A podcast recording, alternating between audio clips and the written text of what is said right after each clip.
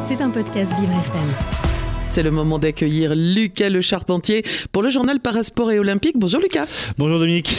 Lucas, un rapport de la commission d'enquête parlementaire sur les défaillances des fédérations sportives, notamment dans le football, va être rendu public aujourd'hui.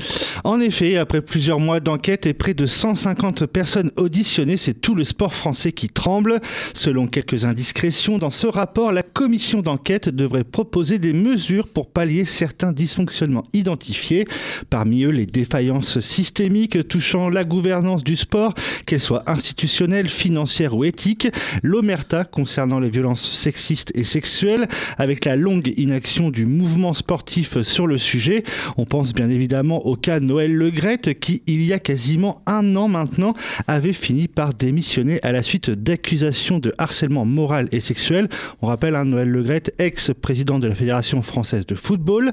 Mhm. Et enfin, la lutte contre la haine et les discriminations qui concernent le racisme, l'homophobie et notamment la question des violences physiques ou verbales au sein des stades, un fléau qui gangrène les enceintes de football depuis de nombreuses années, notamment en Europe.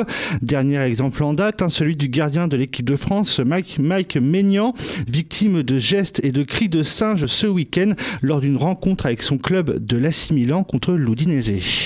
C'est vraiment un scandale. Lucas, concernant ce dernier point d'ailleurs, le rapport de la commission proposerait une mesure radicale. Effectivement, Dominique, la mesure en question suggérerait de couper purement et simplement le signal télé, conférant donc une perte d'argent pour le club dont les supporters se rendraient coupables de chants haineux, racistes ou homophobes, mais aussi un arrêt pur et simple du match. Un protocole d'arrêt des rencontres qui existe déjà dans la lutte contre les faits de racisme dans le football, mais il est non impliqué regretterait le rapport parlementaire, rapport qui souhaite, je cite, inscrire dans le code du sport la possibilité pour le préfet d'interrompre temporairement ou définitivement une rencontre sportive en cas d'incident violent ou à caractère discriminatoire. Cette mesure, aussi symbolique que pragmatique, enverrait un signal fort à l'ensemble du corps social. Les actes et propos discriminatoires n'ont pas leur place dans la société, note également le rapport.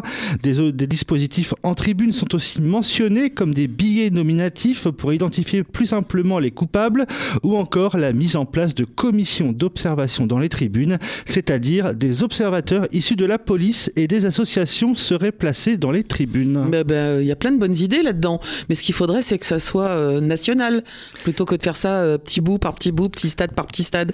Exactement. Bref, on poursuit Lucas, ce n'est que mon avis après tout. on poursuit Lucas avec une info plus légère concernant des cours de sport un peu particuliers et surtout insolites.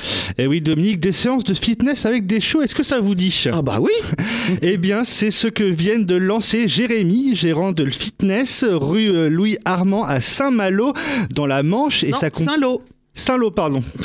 Excusez-moi. Dans la Manche et sa, et sa compagne Alice avec Puppy Fit. Pour cela, le couple se met en relation avec un club de sport et un élevage pour proposer ses séances au poil.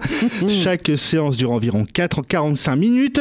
Elles sont suivies de 15 minutes de séances photo pour garder des souvenirs. Les chiots vaccinés et âgés entre 8 et 12 semaines participent activement à chaque séance, favorisant leur sociabilisation. Euh, euh, leur socialisation. Pardon. Les cours de Puppy Pilate ne sont pas seulement mignons, mais aussi bénéfiques pour la santé mentale et physique, confie le couple. Oh, J'ai l'image, ça doit être trop joli à regarder. On finit, Lucas, par du handball. Les Bleus sont qualifiés pour les demi-finales de l'Euro masculin. Tout à fait, Dominique, une qualification validée euh, grâce à leur victoire euh, hier soir face à l'Autriche 33 à 28. Demain à 18h, ils défieront la Hongrie dans un match qui comptera donc pour du beurre. Assuré de terminer premier de leur groupe. Ils affronteront en demi-finale la Suède. Alors, on croise les doigts et on est tous derrière eux. Merci Lucas, le journal Parasport et Olympique de Lucas Le Charpentier tous les matins sur Vivre FM. C'était un podcast Vivre FM. Si vous avez apprécié ce programme, n'hésitez pas à vous abonner.